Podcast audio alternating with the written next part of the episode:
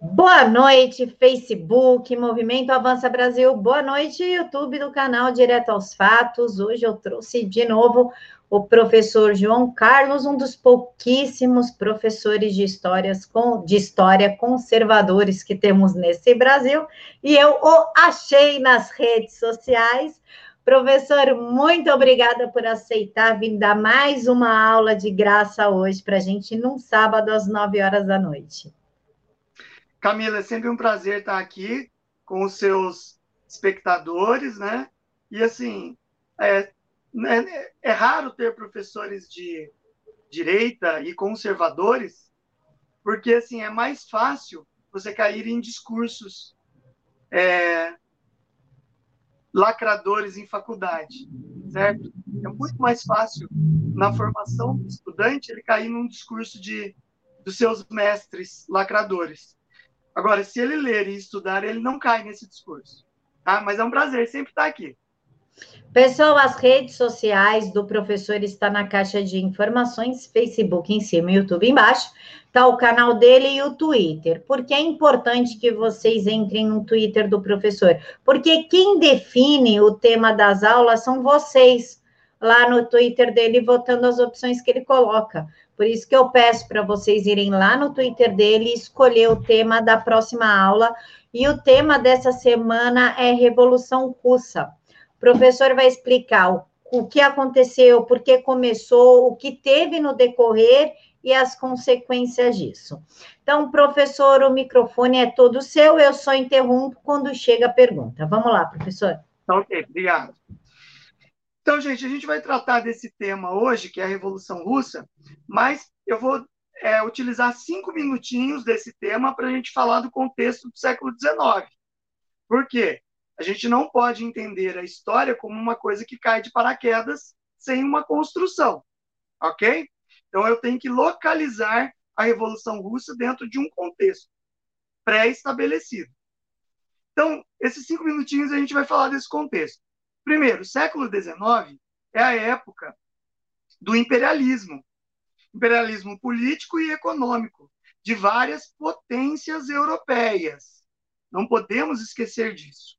O que seria esse imperialismo? Várias potências europeias já industrializadas, elas começam a buscar mercado consumidor, mercado de influência política e é, mercado de matérias-primas ok? Então, eles vão estendendo este domínio no globo terrestre. A gente tem na Europa a era dos impérios, no século XIX, que era o Império Britânico, o Império Italiano, do rei Vítor Emanuel III, nós temos o Império Austro-Húngaro, do rei Francisco José I, nós temos o Império Alemão, do rei Guilherme I. E a Rússia, ela está localizada nesta área euroasiática, uma parte, a menor parte do país na Europa e a maior parte na Ásia. Mas é uma, um país também imperialista, apesar de ter uma, uma influência bem menor que os demais. Lembrando, quem governava a Rússia era uma dinastia de czares, no caso, a dinastia Romanov, certo? Na pessoa que a gente vai tratar aqui, na pessoa do czar Nicolau II. Por que czar e não rei ou imperador? Czar deriva do nome César, do latim César, que eram os antigos imperadores romanos. Ok? Então, a Rússia utilizava essa nomenclatura para o seu imperador ou rei, chamado Kizar. Alguns livros você vai encontrar a palavra Tizar, com T. É apenas uma flexão da palavra Kizar, ok? Então, Tizar ou Kizar tem referência ao César antigo. Nesse imperialismo russo, dentro dos imperialismos europeus, a Rússia tinha uma expansão territorial de domínio dentro da Europa do século XIX, que ia até a Polônia, a Finlândia e os países bálticos, Lituânia, Estônia e Eslovênia. E aqueles países que fazem fronteira direta com a Rússia, que é o Cazaquistão, Bielorrússia, Turcomenistão, diversos países. Esses todos estavam sob a influência do czar Nicolau II. Ok? Dado esse, esse contexto, a gente passa então para os acontecimentos que levaram à Revolução Russa. A gente tem que lembrar que, dentre os países europeus, dentre as, os grandes impérios europeus do século XIX, a Rússia era considerada um país pobre. Tá? A economia era semi-feudal, as terras pertenciam a uma nobreza que era vassala do czar. Então, por isso que a gente fala semi-feudal. Ainda existia aquela ideia de suzerania e vassalagem do feudalismo. Professor, desculpe interromper o senhor, mas chegou aqui uma pergunta do Rock Fireline. Qual foi a necessidade de Lenin determinar a execução da família real ou foi o Lenin influenciado? Tá, a gente tem vários livros já tratando da situação da família real. Eu ia falar no decorrer da aula, mas a gente pode adiantar agora. Família Romanov, quando houve o golpe de fevereiro de 1917, com a tomada do poder pelos mencheviques, a família real ela foi é, confinada no palácio. Mas os mencheviques eles eram mais moderados. Eles não tinham intenção de executar a família real Romanov. Quando Lenin com os bolcheviques, tomam o poder em outubro de 1917, no decorrer da Revolução Russa, que dura até 1922, ele tinha que destruir os símbolos do antigo governo. Por quê? Durante a Revolução, a Guerra Civil Russa, né, que foi a Revolução propriamente dita, a família real, vivendo ela se transformaria num símbolo de liberdade do povo russo, ou seja, eles poderiam querer libertar o czar e ele reassumir o poder. Então era necessário apagar todas as raízes do antigo regime.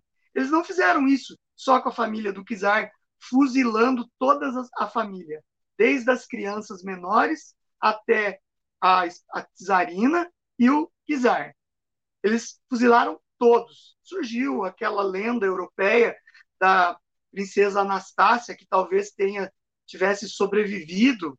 Hoje é comprovado que ela não sobreviveu, porque em 1998, é, sete anos após a queda da União das Repúblicas Socialistas Soviéticas, descobriram num bosque próximo a uma residência de é, uma residência rural da família real russa, uma cova coletiva.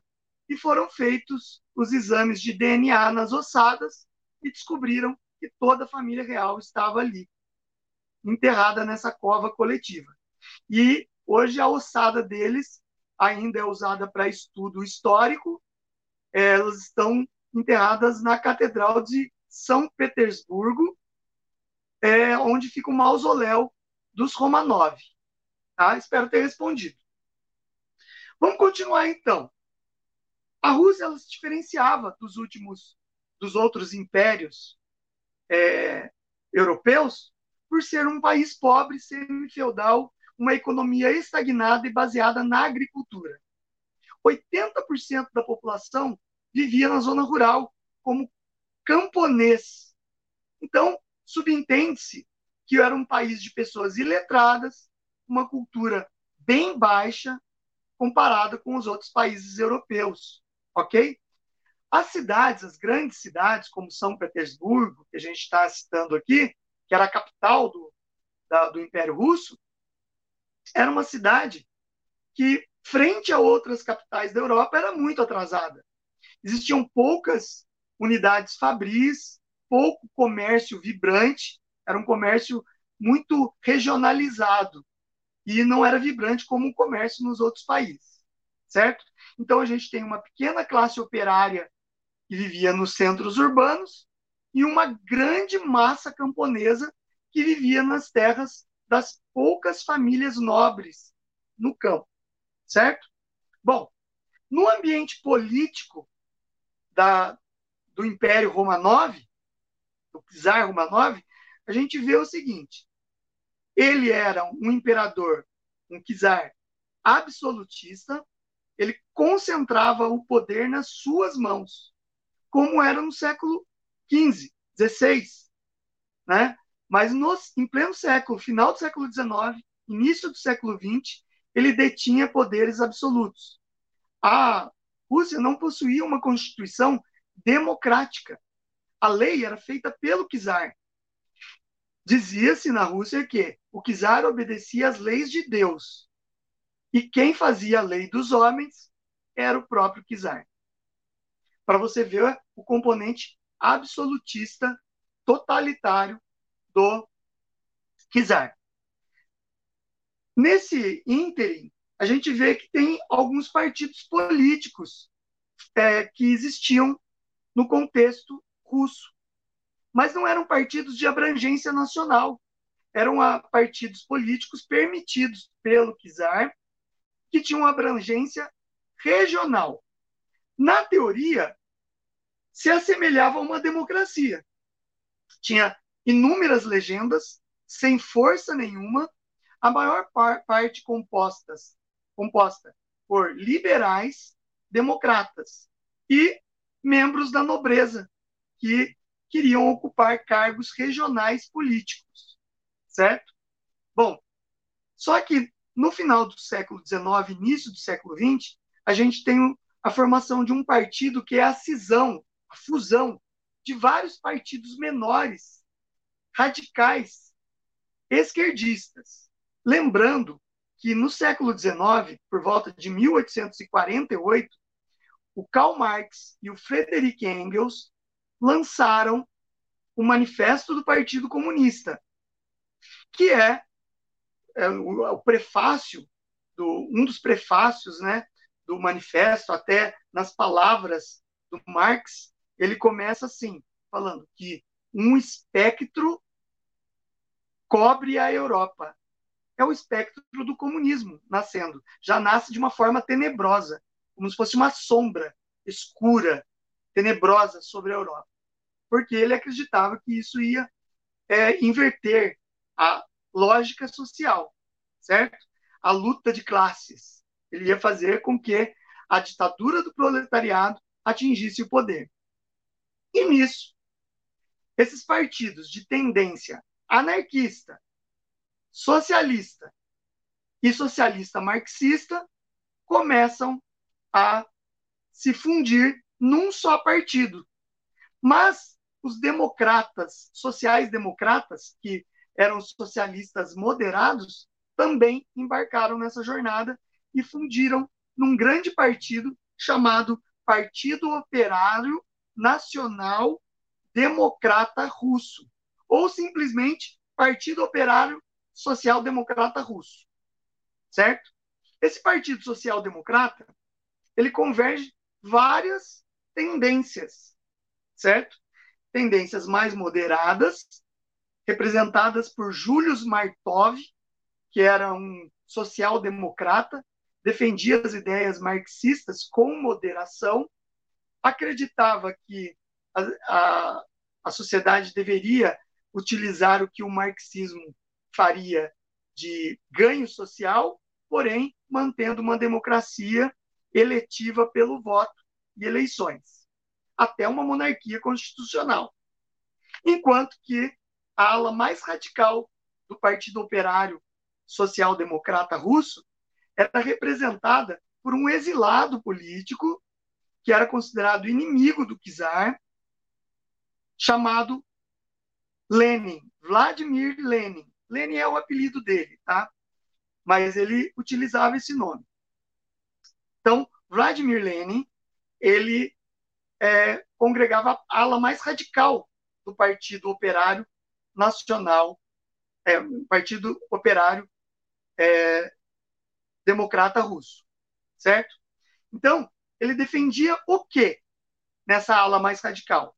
Ele defendia as ideias marxistas de ditadura do proletariado, ele reconhecia a luta de classes, ele queria um Estado centralizado, ele queria uma economia planificada e um regime controlador das camadas sociais.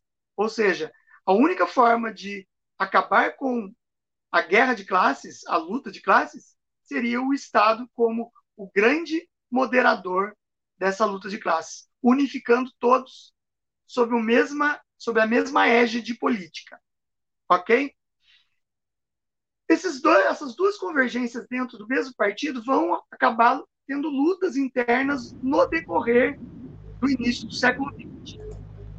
Professor, desculpe interromper o senhor, mas o Rui pergunta o seguinte: os jesuítas, entre parênteses, e os banqueiros deles, os Rothschilds, estiveram no comando de todas as ações de Lenin antes dele chegar em São Petersburgo? Então, o Lenin ele ficou exilado, né?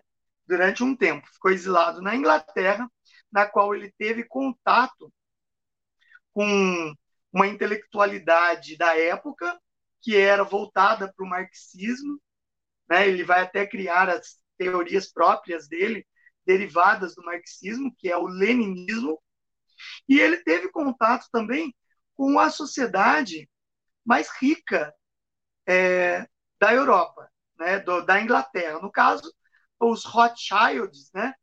que eram grandes investidores em grandes áreas do mundo, inclusive aqui no Brasil, eles tiveram financiamento de ferrovias aqui no Brasil no século XIX. Ok? Então, ele teve contato com essa, essa ala mais rica.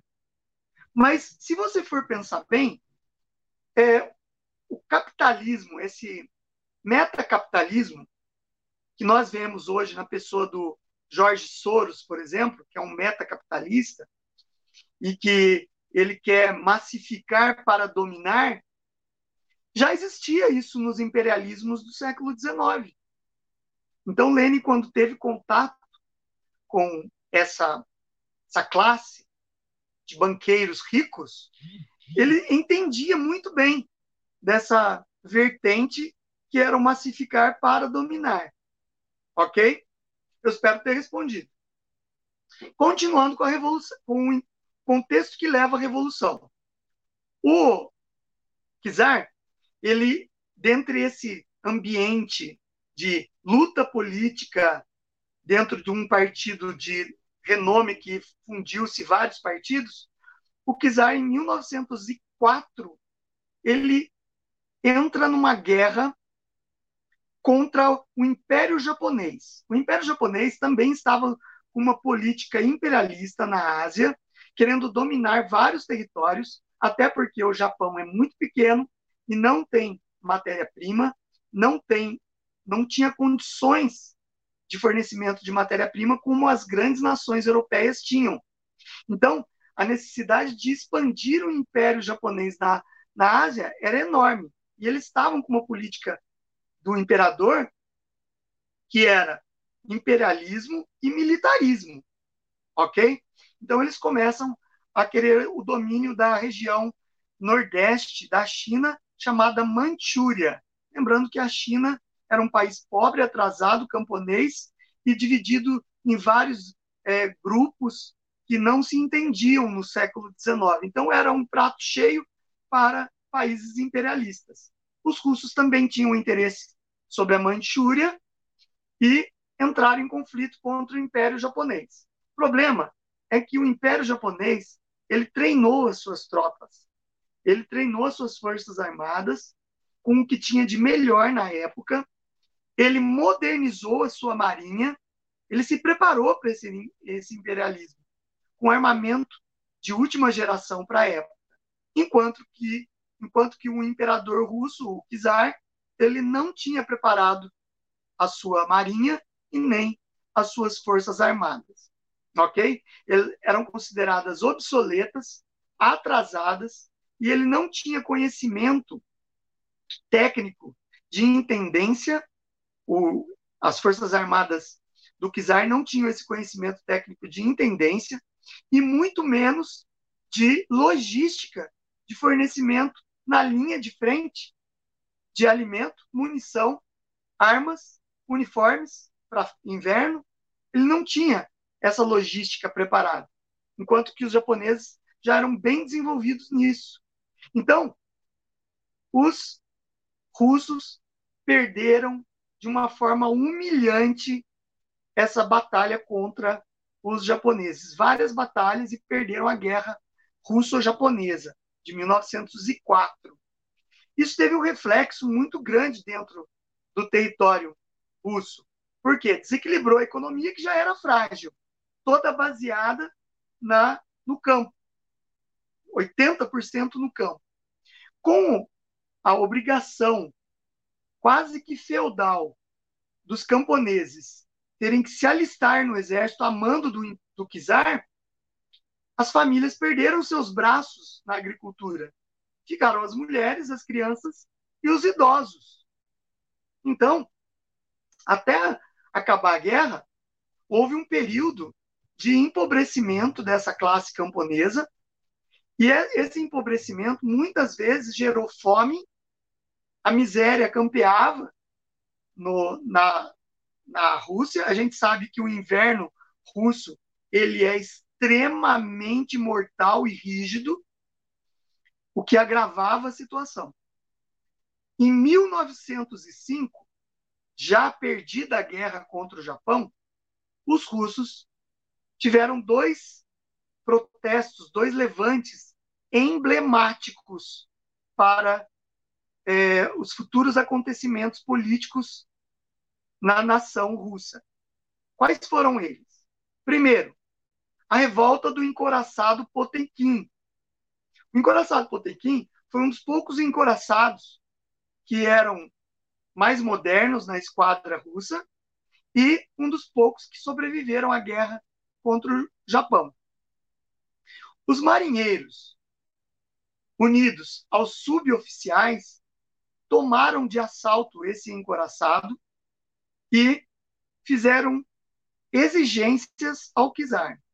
Eles tinham uma vida desumana dentro dos navios, eles sofriam castigos físicos por, pelos oficiais, não existia alimentação adequada, o ambiente dentro dos navios era insalubres, eles não recebiam um salário adequado e, no caso de ferimento de guerra, ou morte, as viúvas e os feridos não tinham pensão para sobreviverem ou para manter as suas viúvas caso acontecesse alguma coisa. O Estado, o governo, não dava nenhum tipo de ajuda de pensão a essas famílias.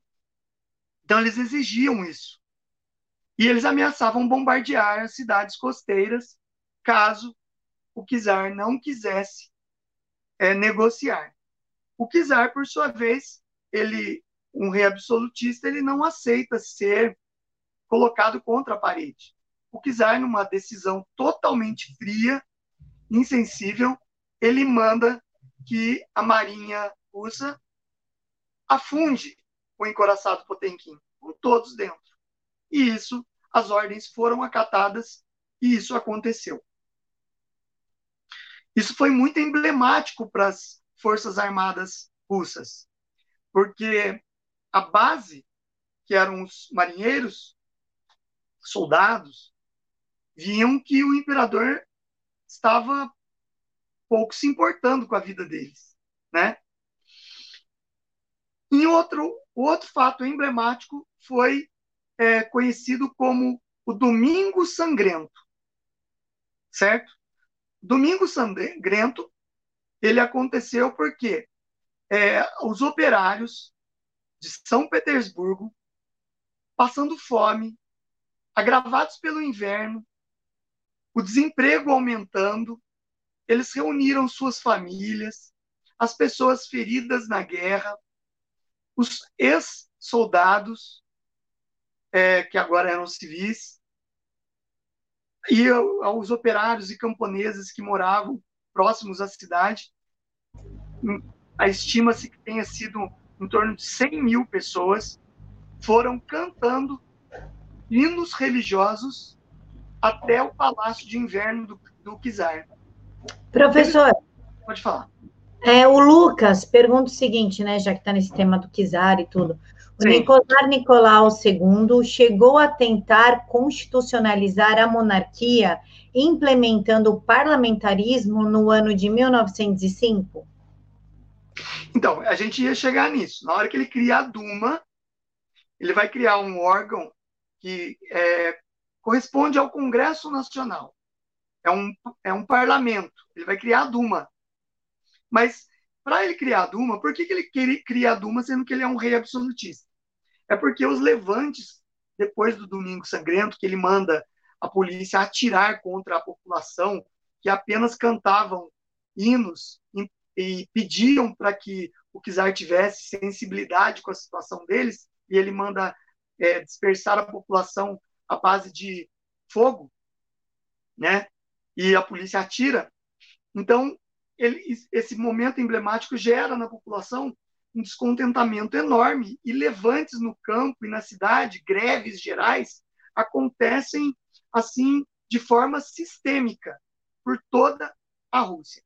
Então, o que o Czar faz? Ele usa aquela política velha, conhecida nossa aqui no Brasil e muito usada por políticos caudilistas e coronéis, vamos dizer aqui no Brasil, lá na Rússia o imperador usava também, que é um tipo de política conta-gotas você dá um pouquinho para o povo até apaziguar aquele momento de crise e depois você vai tirando aos poucos o que você deu. É isso que ele fez. Ele cria a Duma naquele momento de crise. A Duma era o parlamento e ele fala: agora vocês têm representantes do povo aí que podem fazer uma constituição democrática para o país, certo? Na teoria, ele se manteria como é, czar e existiria um parlamento com a figura do primeiro-ministro governando o país. Na teoria, certo? Ele consegue, com essa demonstração de, vamos dizer assim, de dar alguma coisa para o povo, é, ele consegue apaziguar os levantes e revoltas populares. Porém, um governante absolutista, ele não, ele, ele vê como um entrave qualquer tipo de dispositivo que seja democrático.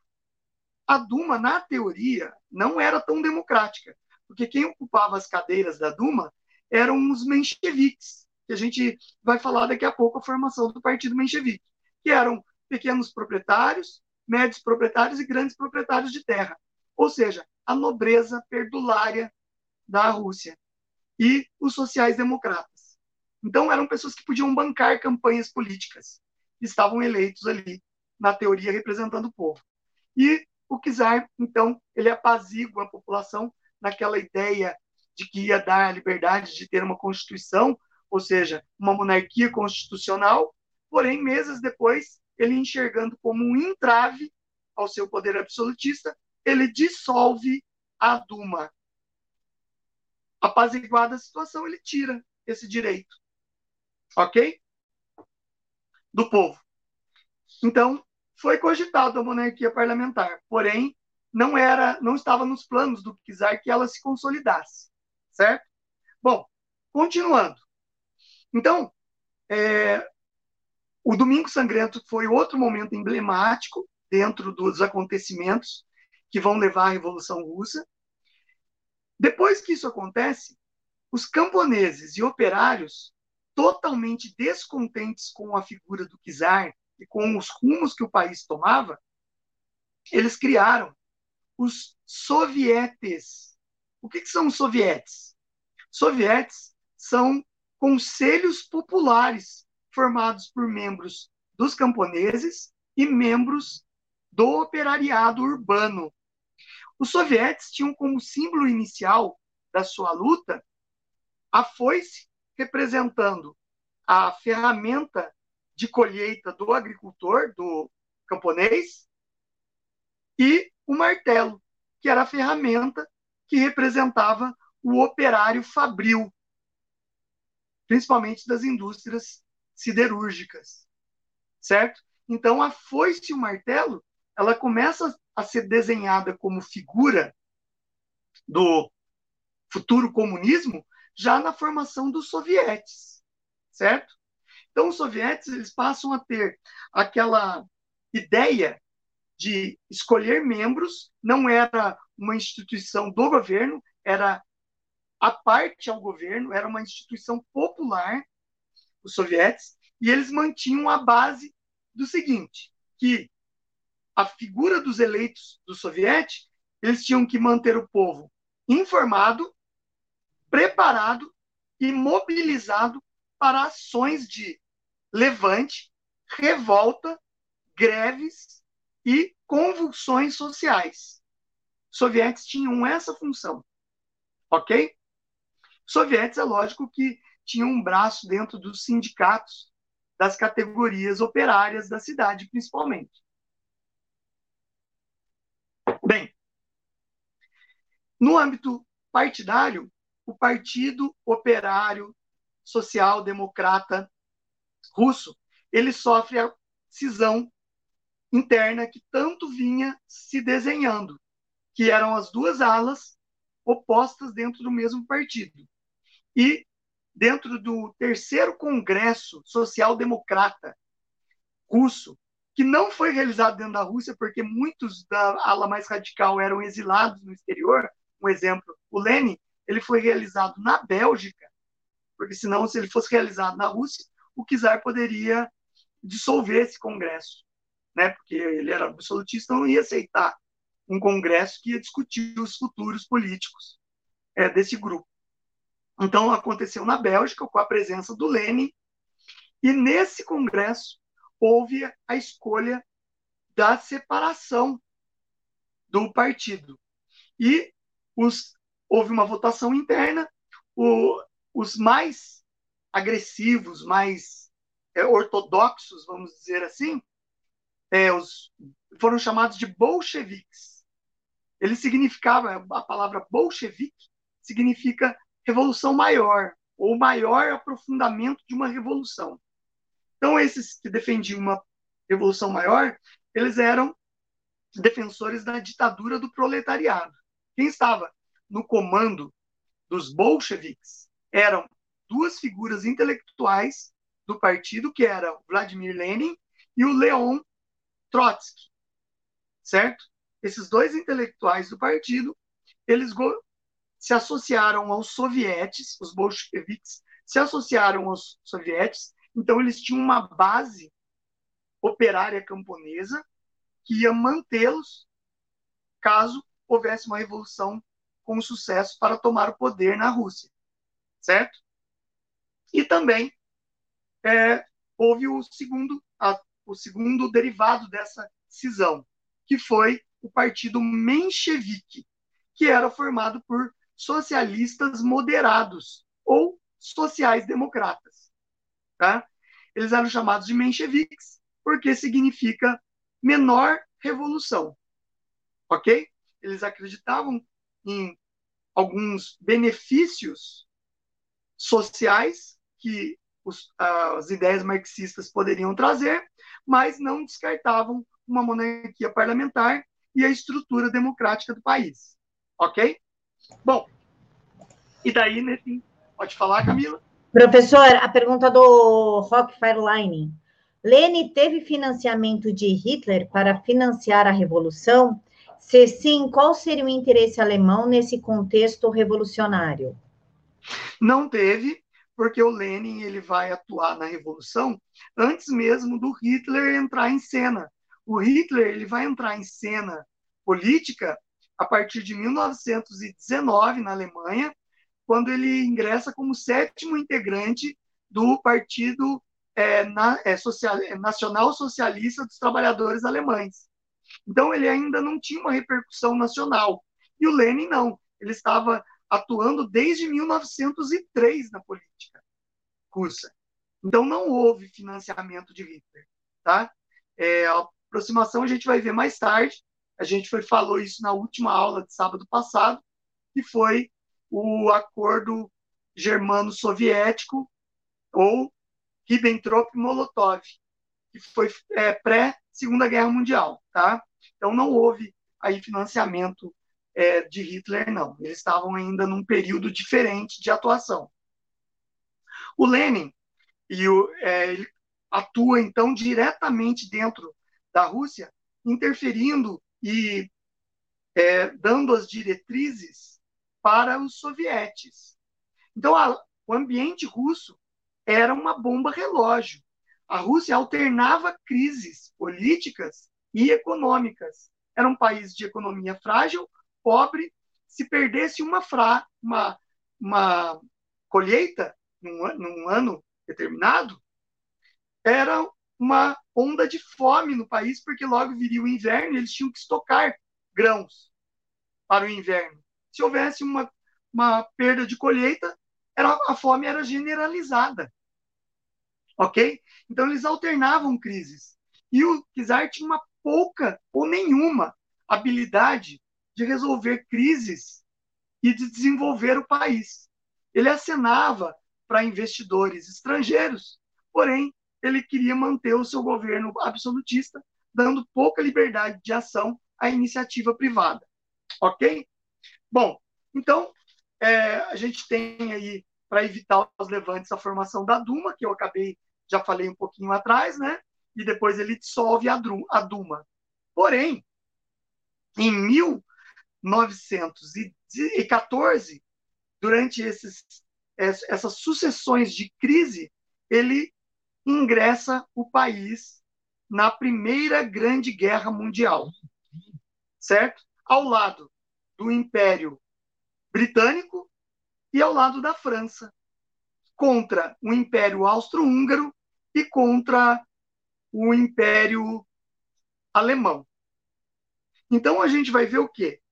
Um país debilitado, com as suas forças armadas precárias, Agora era uma guerra de grande porte e ele enviando milhões de jovens recrutados sem nenhum treinamento militar para os campos de batalha na Europa. Foi brutal. Foi brutal, foi um morticínio inimaginável. Estima-se 4 milhões de russos morreram nos campos de batalha da Primeira Guerra Mundial. Para vocês terem uma ideia. Isso aí faz com que a frágil economia russa, que já vinha capengando, ela desabe de vez, gerando uma, o caos social em toda a Rússia. O caos social incentivado incendiado por partido político. Os bolcheviques, através dos sovietes, começam a institucionalizar as revoltas. É, eles têm o controle dos sovietes e dos sindicatos, e eles começam a promover a depredação de prédios públicos, incendiando, invadindo e quebrando, saqueando propriedade privada, é, invadindo as terras dos nobres e incentivam todo tipo de subversão contra a, a ordem social que existia na época dentro da Rússia. Certo? Isso tudo a mando de Lenin e Trotsky. Os mencheviques apoiavam também o caos social, porque era uma forma deles atingirem o poder. A situação ela vai chegar num limite dentro do país, que é por volta de 1900 1917. No dia 23 de fevereiro de 1917, as Forças Armadas que estavam lutando na Primeira Guerra Mundial, elas começam a não ter mais fidelidade ao czar.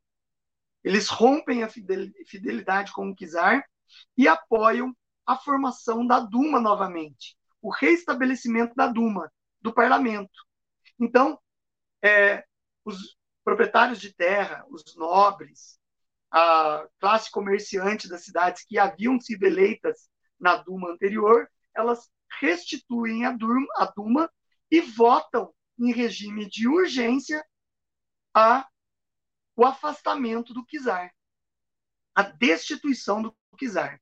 O czar daí, com a sua família, a família Romanov, é confinada no, num dos palácios deles na área rural, é, uma região em que eles evitavam de divulgar para que não houvesse pessoas partidárias do czar que fossem lá libertá-los, tá?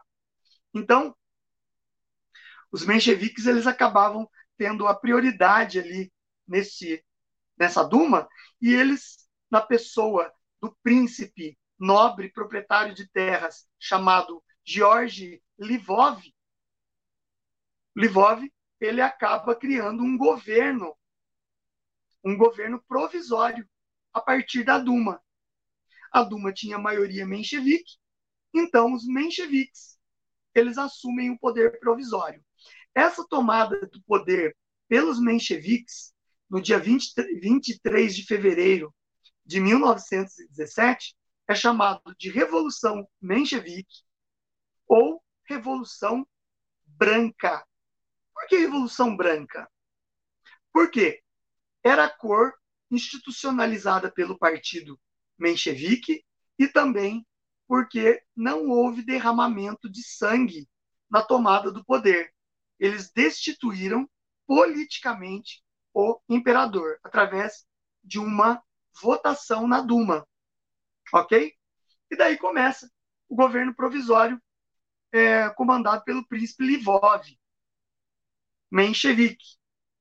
O Livov, ele não teve ouvidos para as aspirações do povo, porque a princípio, quando eles tomam o poder, o povo fica do lado deles, porque pensa, olha, agora eles destituíram o czar, eles vão tirar o país da, da guerra e vão estruturar a economia do país, né? Com um liberalismo econômico, com incentivo aos negócios, à propriedade privada, vão repartir as terras que pertenciam aos nobres. Só que os mencheviques eram os nobres proprietários de terra.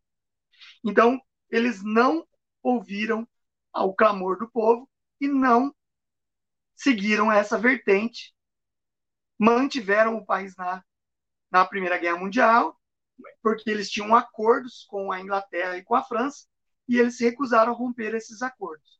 Então, mantiveram o país na guerra e é, levaram é, o país tentando é, estruturar a economia. Só que, com o país na guerra, todos os impostos acabavam sendo usando, usados pela para a área militar, para bancar o custo da guerra.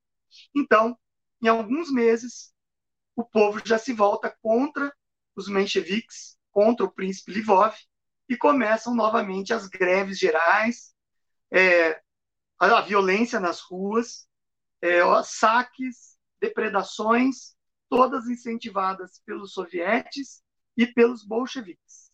Tá? Com a queda do czar, o Lenin ele volta para a Rússia, porque agora ele não era mais considerado inimigo.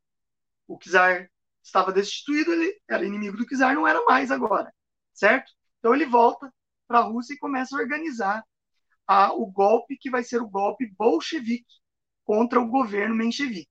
O povo é num caos geral. Os, o príncipe Livov ele tenta fazer uma manobra para tentar agradar o povo, do tipo assim, ele destitui o seu gabinete de primeiro-ministro e põe no lugar um outro menchevique, que é Alexander Kerensky. Kerensky não tinha intenção de mudanças na Primeira Guerra Mundial, tirar o país, ele ia manter a mesma política com outro gabinete, certo?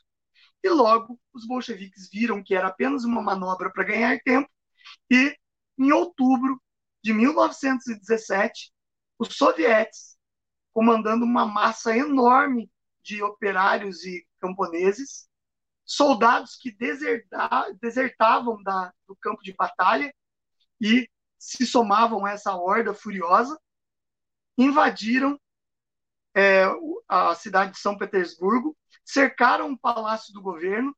Kerensky conseguiu fugir com seu, alguns correligionários e o palácio foi tomado pelos bolcheviques.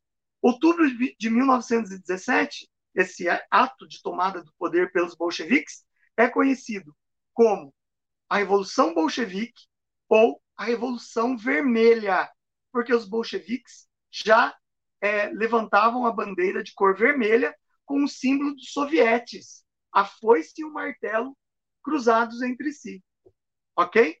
Dando origem mais, origem mais tarde à bandeira do futuro país chamado União das Repúblicas Socialistas Soviéticas, certo? Lenin, quando ele toma o poder na Revolução Bolchevique, ele usa o, o refrão: todo poder aos sovietes, paz, terra e pão. Ou seja, ele agrada os sovietes, que era a maior massa popular, com esses lemas, para ele atingir o poder. É lógico. Só que a maior parte dos livros de história omitem a parte que ele usa como massa de manobra os sovietes, a massa camponesa e operária. É uma massa de manobra para ele atingir o poder. Porque depois que ele atinge o poder, todos esses, esses grupos são controlados pelo Estado e qualquer um que levantasse a voz era sumariamente executado. A gente vai chegar lá, né? Então, começa o governo de Lenin na na Rússia. Só que, ao mesmo tempo que come, começa o governo de Lenin, Kerensky consegue financiamento de países capitalistas e democráticos da Europa para combater o comunismo implantado por Lenin com a Revolução Bolchevique. Então, inicia-se a Guerra Civil Russa ou a Revolução Russa propriamente dita. Ok? Os bolcheviques tinham que consolidar a revolução e os mencheviques queriam a retomada do poder com a instituição de um governo é, socialista democrático, tá? uma social-democracia no país. Foram anos de guerra. Pode falar. É, não, é que o pessoal pediu para eu deixar as perguntas para o final. Fui fazer isso, atualizou a página, eu perdi todas as perguntas. Então, eu vou falar o que tem aqui, né? Pergunta tá aqui, e vou caçar as outras agora. Uma é da Natália, que é professora, então, social-democrático e comunista é basicamente a mesma coisa, o que muda seria apenas para quem se direciona, um para as massas e outro para os burgueses? E o Rock Fireline perguntou: Lenin utilizou a sexualização como estratégia revolucionária? Após também mandou executar essa minoria criada para a revolução? Então, vamos à primeira pergunta, né? É que foi sobre. Sobre o que mesmo, Camila? A primeira? Da Nath, professor, então, social-democrático e comunista é basicamente a é. mesma coisa? O que, poder, o que seria apenas para quem direciona, um para as massas e outro para os poderes? Então, o que eu vou falar para vocês é o seguinte: não está errada essa afirmação da Natália. Existe realmente um direcionamento para as massas dos bolcheviques, né, do, do, do comunismo bolchevique. Mas os sociais-democratas, eles também usam de um populismo para as massas. Só que, assim, eles não têm essa aliança com as massas. A aliança deles é com o capital burguês. Só que existe uma grande diferença aí. Os, bolche os comunistas, propriamente ditos, eles estão interessados numa ditadura centralizada do Estado, sem liberdades democráticas. Os sociais-democratas, eles pensam assim: nós queremos é, uma base socialista, porém com uma democracia de fachada. Porque, na verdade, o socialismo não prevê democracia. Eles mandam e desmandam. Só que eles têm aquela ideia de que você tem que manter uma sociedade é, com os pés fincados numa burguesia financiadora que gere emprego, numa suposta democracia. Tá? Alguns países hoje no mundo, que são é, que têm os melhores índices de IDH, por exemplo, são sociais-democracia. Eles não falam que eles são socialistas, são sociais-democratas. Tá? Que é o caso da Suécia, da Noruega, da Dinamarca, são sociais-democracias. Tá? Eles instituem um governo socialista democrático. Certo? Basicamente, entenda que é como se fosse o PSDB, que é o lado B do PT. Certo? É a outra face da mesma moeda. Só que com um caráter pseudo-moderado. Só que tão, tão estatizante ditador quanto ao lado A. Tá? Bom, e a segunda pergunta, qual era mesmo, Camila? É do Rock Fireline, que é Lenin utilizou a sexualização como ah. estratégia revolucionária, após também, após também mandou executar essa minoria criada com a revolução? Tá. Olha, essa questão que hoje o comunismo ele usa para destruir as famílias, principalmente perverter a sociedade com é, levantando bandeiras da sexualização é, das crianças, do feminismo, é, é, da, jogar negros contra brancos, essas coisas é uma coisa mais moderna, tá? É pós Segunda Guerra Mundial. A gente não pode esquecer que Lenin ele está dentro de um contexto do início do século XX, tá? Então esse contexto de sexualização ainda era muito pequeno.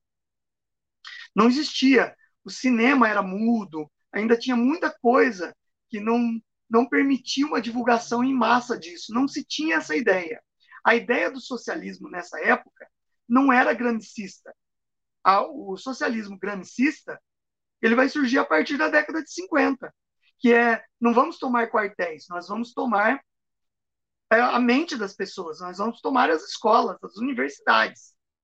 No início do século XX, ainda existia a ideia marxista de revolução através da força, através da tomada do poder, a tomada dos quartéis. Ok? Então é outro contexto. E Lenin ele foi implacável com os dissidentes que vão surgir no decorrer da, da Guerra Civil Russa, certo? Ele vai ser implacável. Fuzilamentos em massa, aldeias, cidades pequenas, dizimadas. Houve um despovoamento do território russo, que é enorme, que é gigantesco. Mas ele despovoou o, o território russo é, por dissidências, pequenas dissidências. Se um menchevique, se um, uma tropa menchevique tomava uma cidade e se alimentava do que ali tinha, ele mandava executar as pessoas da cidade por ter cooptado com os mencheviques. Certo? Então, ele já começa a mostrar a face mais ditadora, mais totalitária, sanguinária, que é a marca registrada de todo o regime comunista. Né? Todo regime comunista ele vê a pessoa como número. Se você está do lado, você compõe um número para o exército deles. Se você está do outro lado, você tem que ser exterminado. Simples assim. Ok? Bom. Pode perguntar, Camila? O senhor ia complementar? Não, não, pode falar. Já terminei o, essa parte. O Rui, tá, gente, eu peço desculpa que eu tô sem óculos, por isso que eu tô me aproximando, eu não sei onde está meu óculos. O Rui pergunta o seguinte: em Hecta, Hectarimburgo, onde mataram a família imperial russa, uma, numa igreja veneram Nicolau, Alexandra, Olga, Tatiana, Maria, Anastácia e Alexei. Como a igreja ortodoxa pôde sobreviver na URSS? Então, vamos lá. É, realmente, Ekaterimburgo foi a cidade onde estava isolada a família real Existem livros hoje falando sobre os últimos dias da família Romanov. Eles ficaram lá realmente, os corpos foram encontrados num bosque próximo dessa da residência deles, que eles estavam lá confinados. A, a igreja cristã ortodoxa, ortodoxa, ortodoxica russa, ela manteve toda o seu a sua fé, apesar de quase um século de domínio comunista, sendo que Lenin ele foi um combatedor anti-cristianismo, anti-religião. Ele dizia que a religião era o ópio do povo, ou seja, a droga que deixa o povo inerte, certo? É, a religião ortodoxa é, russa, ela sobreviveu como os judeus sobreviveram à Segunda Guerra Mundial, às perseguições, mantendo as suas tradições no âmbito privado. Toda a família real russa, hoje, dentro da Igreja Ortodoxa, é considerada santos. O czar Nicolau II é considerado um santo, um mártir da Igreja Ortodoxa. Tá? Então, é, eles mantiveram através da, de manter as tradições no âmbito familiar privado. Quando acaba a União das Repúblicas Soviéticas, em 1991, as famílias que mantiveram as tradições continuaram com a religião ortodoxa. Tá? A Catedral de São Basílio era o símbolo disso e foi desativada durante o período comunista e usada como é, mero ponto turístico na paisagem de Moscou, que é uma igreja linda, por sinal. Tá? Bom, então vamos finalizar essa parte aí que encerra-se daí a Guerra Civil Russa e concretiza-se a Revolução Bolchevique ou Revolução Russa. Tá? Depois que o Lenin é, institui o seu governo, ele toma uma série de medidas é, duras contra a população. É formado o Exército Vermelho, comandado por Leon Trotsky, e totalmente formado por camponeses e operários armados. Tá? A ideia era exterminar qualquer tipo de inimigos do regime. Por outro lado, Kerensky conseguiu o financiamento de democracias na Europa, conseguiu é, voluntários desses países, membros da nobreza, membros da, da, das propriedades rurais que tinham sido é, expurgados, burgueses, e formaram um exército para combater o exército vermelho. Era o exército branco, menchevique, contra o exército vermelho é, dos bolcheviques, certo? O Lenin ele chegou à crueldade de criar, por decreto, o é, comunismo de guerra. Ele chamou de comunismo de guerra. Que consistia no quê? Toda a produção agrícola russa tinha que ser confiscada pelo Estado e usada para alimentar as tropas do Exército Vermelho. Toda a produção, não só a produção agrícola, toda a produção industrial tinha que ser voltada para a guerra. Tá? Ele retira o país da Primeira Guerra Mundial, assinando um tratado é, chamado Brest-Litovsk, em 1917, que foi visto com bons olhos pelo povo russo. Porém, ele cria o comunismo de guerra, que acaba gerando uma miséria e é chamado de período da grande fome entre a população comum russa, porque ele tira a comida da mesa da população, né, da, dos produtores agrícolas e fornece toda a comida do país para as tropas que estavam em luta. Tá? É um genocídio. Lenin é o maior genocida da história. Tá? É, a gente tem aí vários genocidas na história antiga, durante a história medieval e tudo mais. Mas o conceito de genocídio ele ganha força no século 19 e 20 e Lenin ele é o maior genocida de todos.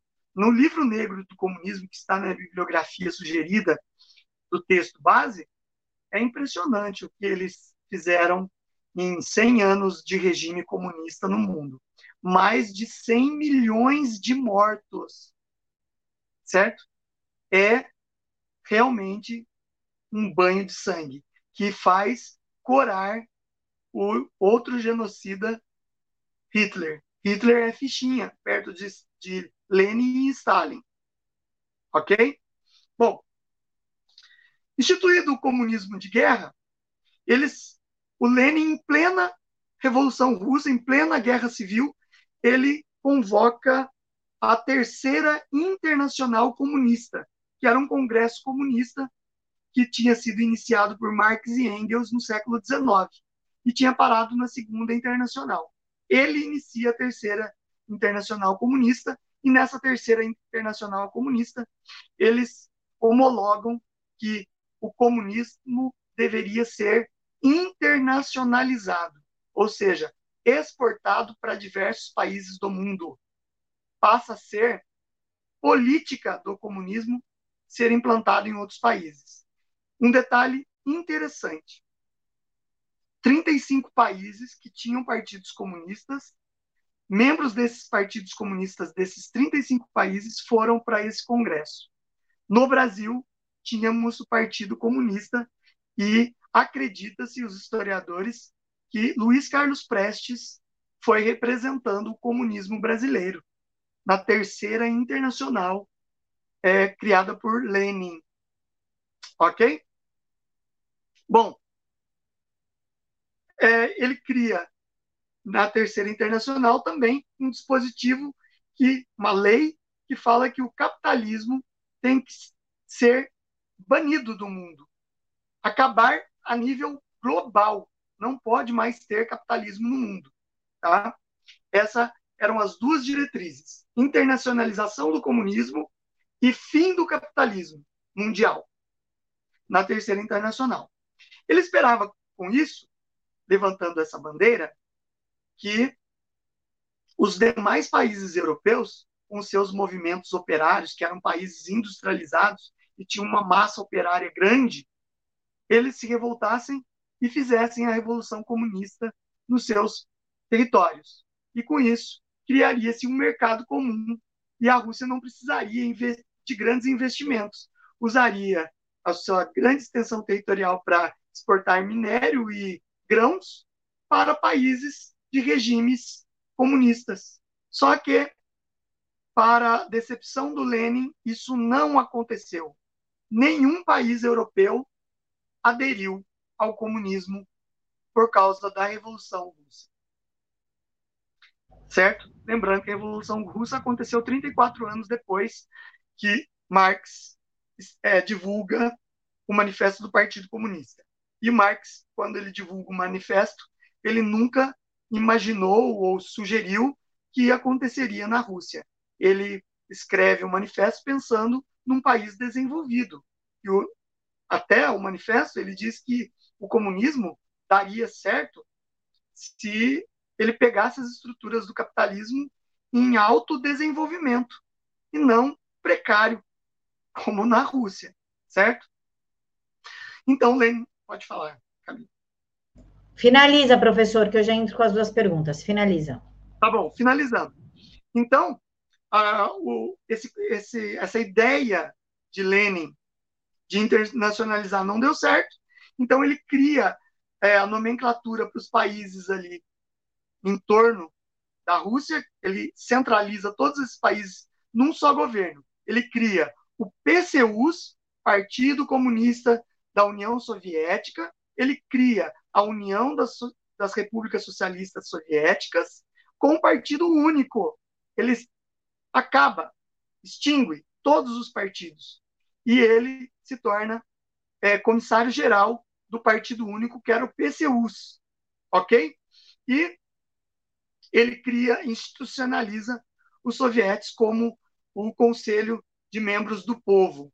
Depois, essa nomenclatura vai mudar, ele vai parar, passar a ser, não vai ser mais comissário, que é, vamos dizer, uma figura de um primeiro-ministro, e vai se chamar secretário-geral do Partido Comunista Soviético. Encerrei. Pronto, achei meu óculos. É, o Lucas pergunta: uma dúvida. o SDP GER, fundado por Augusto Bebel, Wilhelm, ah, eu não sei falar esse sobrenome, Lucas, sinto muito, Liberknet, Ferdinand Lascelet, na época do exílio de Lenin, ele chegou ou não a procurar treinamento com esse partido esquerdista? Olha, eu vou falar para vocês.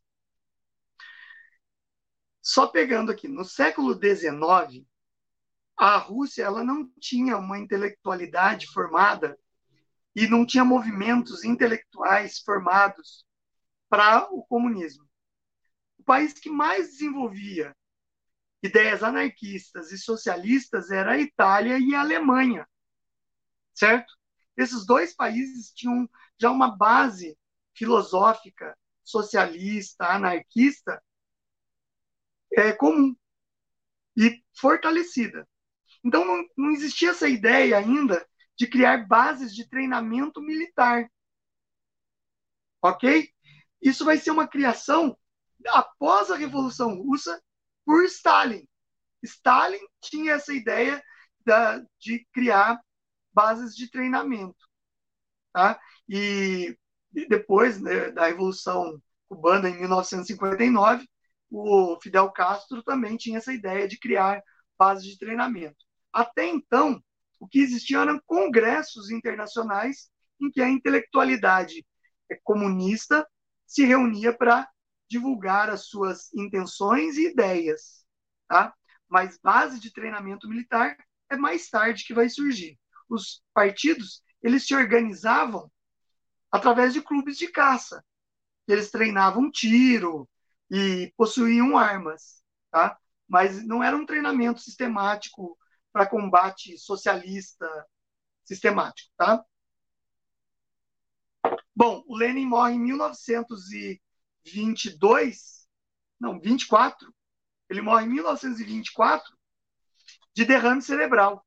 E como o comunismo ele é ele finge que é um governo igualitário, mas você cria uma casta dominante que vive no bem bom, na, no, na, no luxo e no poder totalitário, depois que ele morre, existe uma guerra pelo poder entre Leon Trotsky e o Stalin, que era um burocrata do Partido Comunista da União Soviética.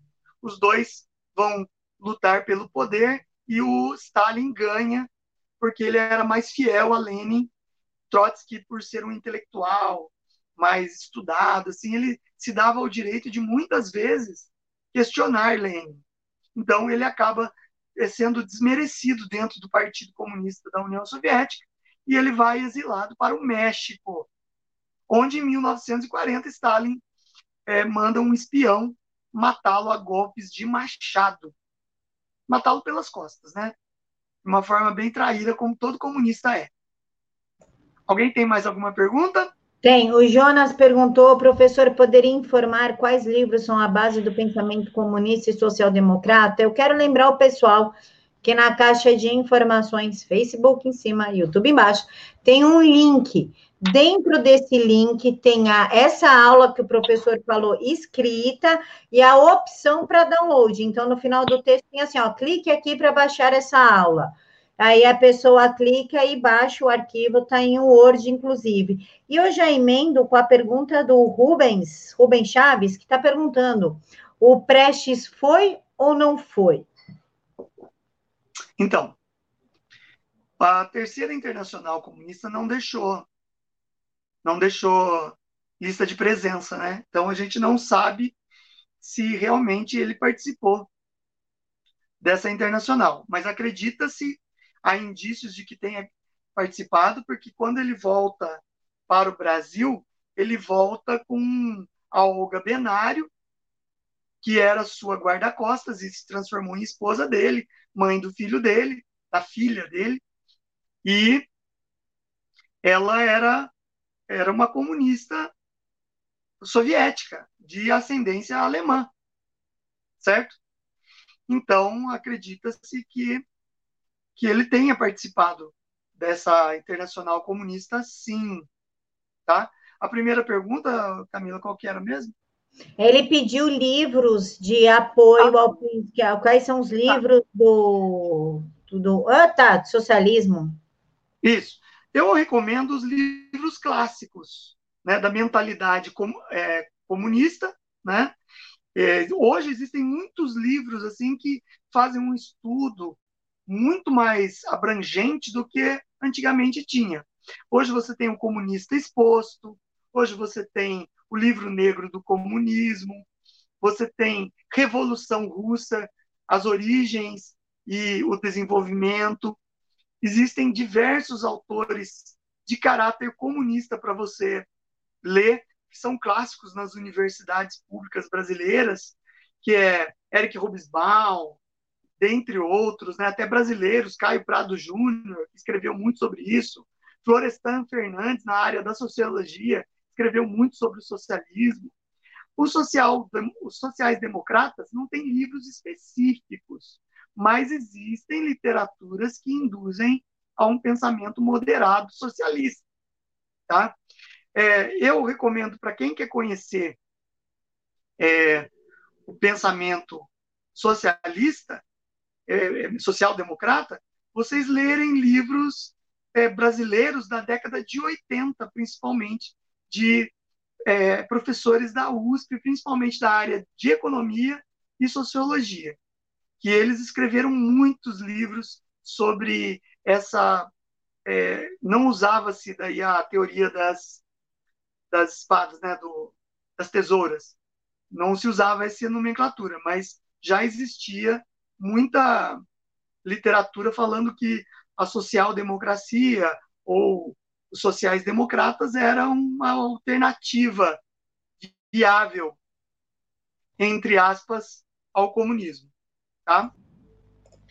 O Rubens deixa aqui uma dica, o Rubens Chaves, os dois melhores livros sobre informações do regime soviético, na minha opinião, é Nomenclatura e Arquipélago Gulag. Eu tenho esse livro do ah. Arquipélago, é uma lapa desse tamanho, é muito Sim. bom. Professor, oi? O Arquipélago Gulag é bem antigo já. É, eu é, tenho é um bem aqui, inclusive, bem aqui atrás da minha cabeça, ó, vermelhinho. Sim. Minha vista longa. E a é, última. Ele foi reeditado.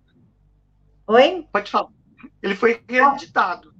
A última pergunta do Elton, porque a gente já passou do tempo. Quem tem mais perguntas é só ir no canal do professor. No último vídeo que ele postou, deixa lá nos comentários que ele responde lá. Pergunta do Elton: O comunismo imaginado pelo Lenin assemelha-se ao comunismo radical praticado por Pol Pot no Camboja? Olha, inicialmente todos os regimes comunistas que surgiram, eles tiveram a sua base no marxismo-leninismo, tá? A tomada do poder pela força, o radicalismo, a execução de inimigos, a proibição do, da liberdade de expressão, é, todo tipo de endurecimento contra qualquer tipo de democracia ou de governos democráticos, tá? Só que, assim como na China, na Coreia do Norte, na Albânia, no Vietnã, no Camboja. O comunismo ele passa a ter caráter personalístico, certo?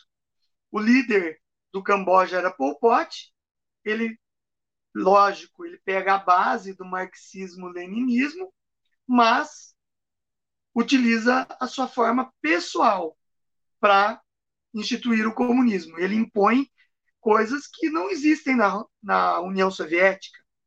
Então, são regimes é, comunistas personalísticos, certo? O, a dinastia dos John Will lá do, da Coreia do Norte, a mesma coisa. Eles começam com a ideia comuni marxista, comunista, leninista e impõem uma uma ditadura comunista é, familiar, hereditária e pessoal. Tá bom? Pessoal, uma boa noite para vocês. Professora Brenda está pedindo para dizer que ela é uma grande fã sua. Pessoal elogiou a aula. Agradeço a participação de todos. Segunda-feira eu volto com Marcelo Zanotto para a gente falar de Saul Alinsky, que é um cara bem perverso que pouca gente fala, né, professor? O nome dele precisa ser conhecido e suas táticas também. Sim. Então, Camila, eu agradeço aí os espectadores e, assim, agradeço a Brenda que, que se manifestou, né? É, é muito legal a história, gente. Você, se você vira um estudante da história, quem conhece a história não está fadado a repetir erros do passado. Então, eu recomendo que todos estudem. Muita gente me critica, às vezes, porque eu uso na bibliografia alguns autores comunistas, declaradamente comunistas. É importante você conhecer a estratégia do inimigo, certo?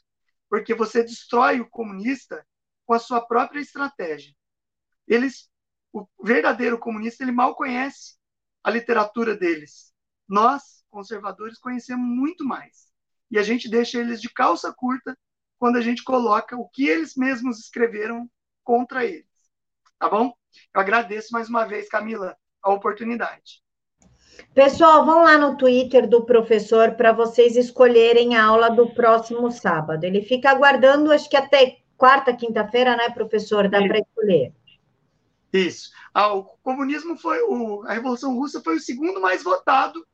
Na semana passada ganhou é, o socialismo e o comunismo, né? Não, é os regimes totalitários nazifascistas. Em segundo lugar ficou o comunismo, ou a Revolução Russa. Então a gente colocou a Revolução Russa porque ficou bem votada em segundo lugar. Daí essa semana eu coloco alguns temas e o pessoal vota. Então, pessoal, espero vocês lá no Twitter do professor. O canal dele está aqui também. Segunda-feira a gente volta com Marcelo Zanotto para falar de Saul Alinsky. Desejo que Deus abençoe a todos, que vocês tenham um final de semana maravilhoso, com muita paz e bênçãos. Mil beijos no coração de todos.